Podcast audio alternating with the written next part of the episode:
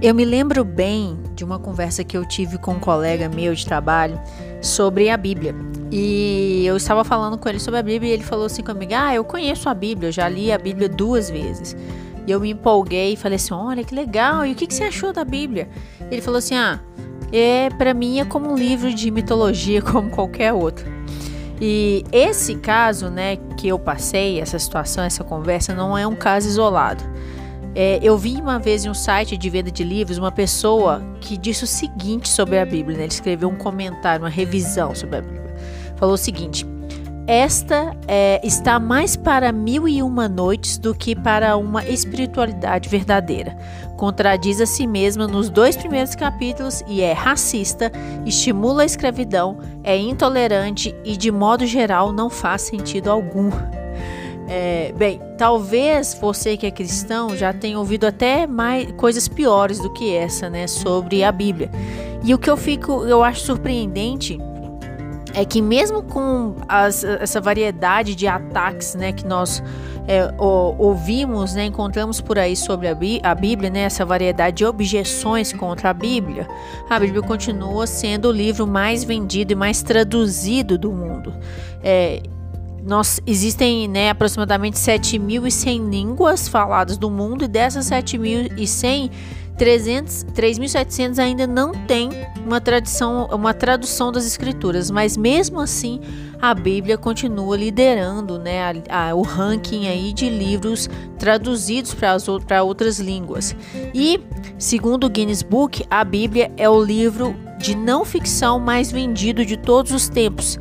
E, é, eles lá no site do Guinness Book, eles falam que é, não tem como ter uma, uma, um número preciso do número de Bíblias já vendidas no mundo inteiro, mas estima-se que já foram vendidos cerca de 5 bilhões de exemplares da Bíblia.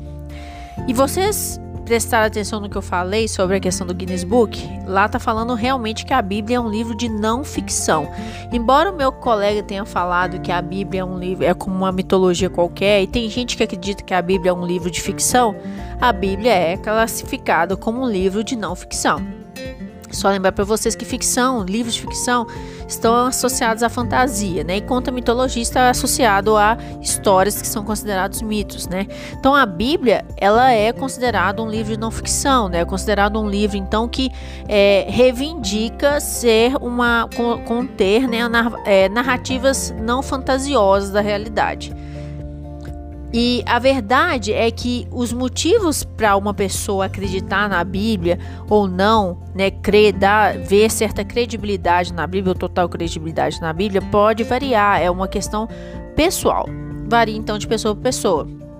E eu acredito que uma das perguntas mais importantes que nós cristãos devemos é, pensar e refletir sobre ela é justamente a pergunta do que, que eu preciso para acreditar que aquilo que a Bíblia diz é verdade. E esse tipo de pergunta ela pode ser estendida para várias é, questões, várias crenças que são básicas da fé cristã. Né? Do que, que eu que preciso para acreditar que Deus é verdade, que Deus existe. Tem gente que acha que a gente precisa só de, de da questão da experiência, ou então tem gente que, acredita, que pensa que a gente precisa só de saber responder um versículo bíblico. Mas não, a gente precisa pensar sobre essa questão da, da racionalidade da fé, da fé cristã, de fazer sentido crer, né? É, e, e, pensar, buscar respostas, né? A nossa fé é uma fé inteligente, não uma fé cega. Deus é relacional, ele tem interesse em se revelar e se relacionar conosco. Então, por que não pensar, né, sobre quais motivos nós temos para crer, né? A gente deve sempre buscar conhecer a verdade, né? Nós somos convidados a conhecer a verdade, sermos libertos através da verdade. Então, nós devemos buscar isso. Meu conselho para você, cristão, é que você busque isso, né? Busque entender a fé que você tem, mas faça isso com o coração humilde, né? Enquanto você busca essa verdade. Porque Deus é aquele que resiste, né, e abate aos soberbos. O problema é que muita gente busca respostas de dúvidas com uma certa arrogância diante de Deus. E Deus é Deus, né? Então a gente precisa reconhecer o nosso lugar diante dele. Bem, além dessa motivação pessoal, né, que eu falei para vocês que eu acho interessante cada um de nós termos, tem o fato também de que outras pessoas querem saber sobre é, a nossa fé. As pessoas têm curiosidade de saber não só no que cremos e que consiste a nossa fé e, e, e, ter esclarecimento sobre a nossa fé, porque a fé cristã é uma fé que é que é, está é, aí diante de muitas é, as pessoas têm muitas não só dúvidas, né? Mas são ditas muitas mentiras com relação à fé cristã. Então as pessoas querem esclarecer, olha, vocês creem nisso, nisso, nisso, e também as pessoas querem saber por que nós cremos. Então, eu sempre falo, a apologética trabalha nessas duas esferas, no que nós cremos, ou seja, em quem consiste a fé cristã e por que nós cremos. Então é por que faz sentido crer no que cremos, né? A questão da racionalidade da fé, tá? Então, eu preciso adiantar para vocês que crer na Bíblia não é a mesma coisa que, que crer, por exemplo, que a água congela a zero graus, ou por exemplo, que crê que todo o corpo vai continuar em estado de repouso, movimento uniforme, é, se tiver numa linha reta, a menos que seja, seja uma força atuando sobre ele, tá? É, é o diferente de você crer de que certas coisas que as, as ciências duras, né, física, química, é, vão falar, vão conseguir provar e certas coisas que é, a Bíblia fala, né, ou certas doutrinas, né, crenças que nós temos sobre Deus. Porque é possível criar condições para provar, por exemplo, a lei de Newton que eu falei aqui e repetir essa demonstração, né, do comportamento de um corpo nas condições que eu falei, para que as pessoas vejam e acreditam no princípio da inércia. Mas com a Bíblia é diferente crer que a Bíblia é verdadeira não é assim simples, né? Como é você ser capaz de desenvolver um experimento, é, observá-lo e repeti-lo, né? É, a gente precisa é, de outros critérios, né? Os critérios para definir a, a crença, né? Para avaliar a crença e a confiabilidade das escrituras pode, é, são diversos e ainda é, podem variar de pessoa para pessoa. Algumas pessoas vão precisar de alguns de avaliar alguns critérios e outras pessoas não, tá? Algumas pessoas, por exemplo, vão confiar na Bíblia se elas conseguirem entender, achar informação de que a Bíblia é historicamente confiável. Então, nesse ponto, os achados arqueológicos, né, a questão da arqueologia bíblica vai ajudar muito, né? Você conseguir apresentar, conhecer se a curiosidade é sua, ou apresentar para alguém que você está falando sobre a sua fé, dos achados arqueológicos, das figuras históricas que são citadas na Bíblia e que a gente está aí, as pessoas estão encontrando nos vários sítios arqueológicos é, dados, né, é, materiais que comprovam a existência dessas pessoas. Outras pessoas vão crer, né, vão dar verificar que chegar à conclusão de que a Bíblia é confiável se elas souberem né, que os livros que contêm, que estão ali na Bíblia, nas Escrituras, têm uma exatidão aceitável com os originais, ou dá para ver que é, realmente, comparando os vários manuscritos, é, a, a, probabilidade de ser do que a gente tem em mãos hoje ser parecido, ser igual ao original, é muito grande. Então, certas pessoas vão ter essa necessidade de, de saber comparar a Bíblia que você tem hoje, na, que a gente tem hoje nas mãos, com a questão do original. Eu já recebi que, perguntas né, no Instagram, é justamente isso. É por que, que a Bíblia foi alterada tantas vezes? Mas espera aí, alterada como? Quem te falou que a Bíblia foi alterada? Alterada do que, que foi alterada? Tem pessoas que acham que a Bíblia foi alterada para oprimir as mulheres. E essas pessoas não acham isso assim é, do nada alguém falou isso com essas pessoas, com certeza alguém mal intencionado. Então a gente tem que é, respeitar isso. Já algumas pessoas vão confiar na Bíblia quando elas souberem que os livros são inspirados né, e não são fruto de uma vontade humana. Tem gente que acha que ah, a Bíblia é um livro escrito por homens, por que, que eu vou dar credibilidade dele como um livro de autoridade espiritual, sendo que foi escrito por homens, né? Então, é, eu, por isso que eu não dou atenção para a Bíblia, por isso que eu não acredito na Bíblia. Então, a gente precisa saber conversar para essas pessoas, ou para você, ou para alguma outra pessoa que te perguntar, você precisa saber falar sobre a inspiração das Escrituras, né? Outras pessoas vão crer que é, na Bíblia quando souberem que não existem contradições entre os vários livros, né? Porque existe essa história também que um livro na Bíblia contradiz o outro e por isso a Bíblia não é confiável, né? Ou que, é, por exemplo, se a gente conseguir mostrar para essa pessoa que existem apenas aparentes contradições. Tem gente que não vai acreditar, porque se aparece, se tiver uma pelo menos uma aparente contradição, vai falar assim: "Ah, descarto". Mas tem gente que vai falar assim: "Ah, isso aqui é só aparente contradição que não contra, que não coloca em xeque, eh, não complica a doutrina, o ensinamento bíblico". Então aí a pessoa vai vir a considerar a Bíblia como confiável, né? Hoje em dia também não é difícil encontrar pessoas que precisam saber que a Bíblia não incentiva a escravidão, que a Bíblia não incentiva o racismo, que a Bíblia não é, incentiva a opressão de mulheres, né? Para que elas possam dar crédito à Bíblia, que elas possam até ouvir o Evangelho.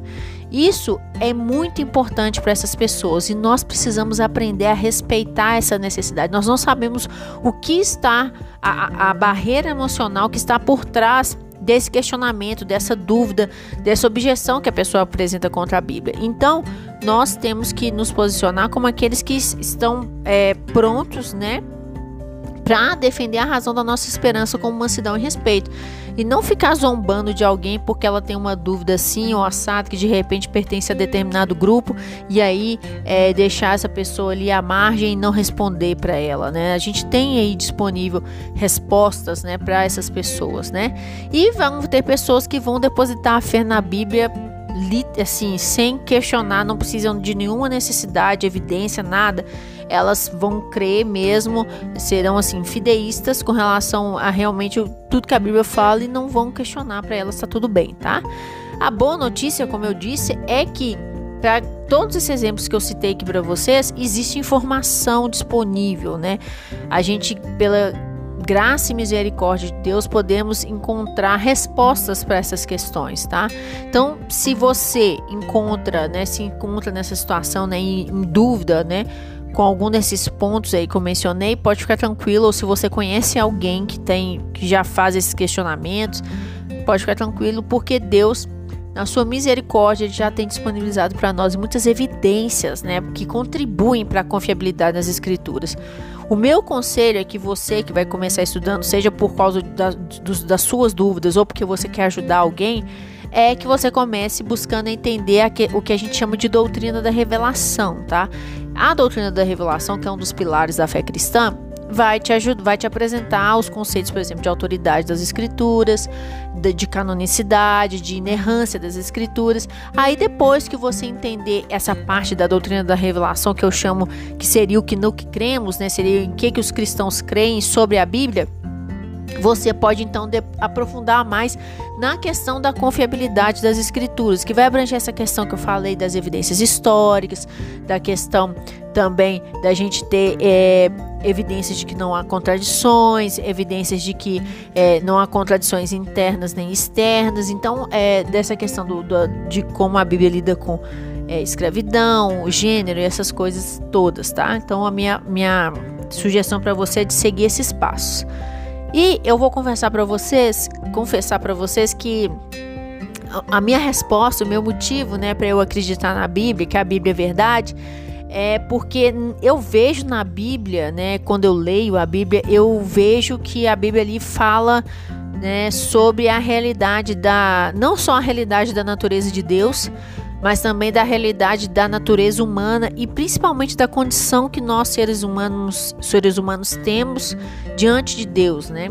É, tem uma teoria sobre a verdade, né, dentre as teorias da verdade, né, as teorias que nós temos disponíveis aí para falar, reivindicar que algo é verdadeiro ou não, tem uma que se chama Teoria da Verdade como Correspondência, ela é atribuída a Aristóteles.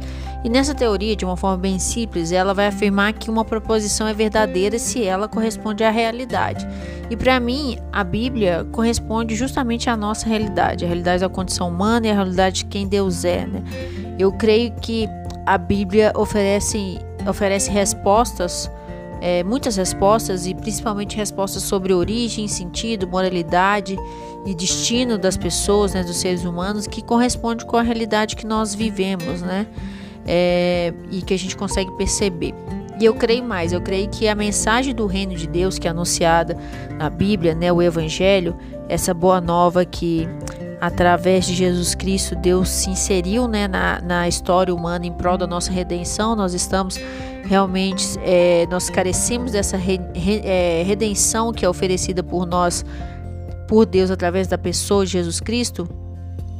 É, eu creio que essa mensagem do reino é justamente a mensagem que muitas pessoas anseiam ouvir, sabe? Mas elas, essas pessoas têm tantas barreiras intelectuais e emocionais que impedem essas pessoas de baixar a guarda. Às vezes elas nem sabem que na verdade o que elas estão buscando, né, nessa toda essa busca de sentido, essa busca de respostas, elas podem encontrar nas escrituras a, a resposta, resposta verdadeira, né, a resposta que elas que que a, a alma delas está ansiando, mas por causa dessas barreiras elas não conseguem ainda, né, dar, é, dar ouvidos para essa mensagem, né? Mas, como eu disse, essa é a minha resposta. Eu creio que se você procurar a, a resposta para essa pergunta, né, que eu fiz aqui, do que, que você precisa, né, do que nós precisamos para é, acreditar que aquilo que a Bíblia diz é verdade, eu acredito que você vai encontrar a sua resposta, tá? E, e quando você conseguir identificar o que é muito importante para você nessa toda essa questão da confiabilidade das escrituras, não esquece de compartilhar comigo, seja no Instagram, seja aqui no site do Estufa, é, no YouTube, não sei, onde você puder ir nos encontrar, eu quero saber, tá bom?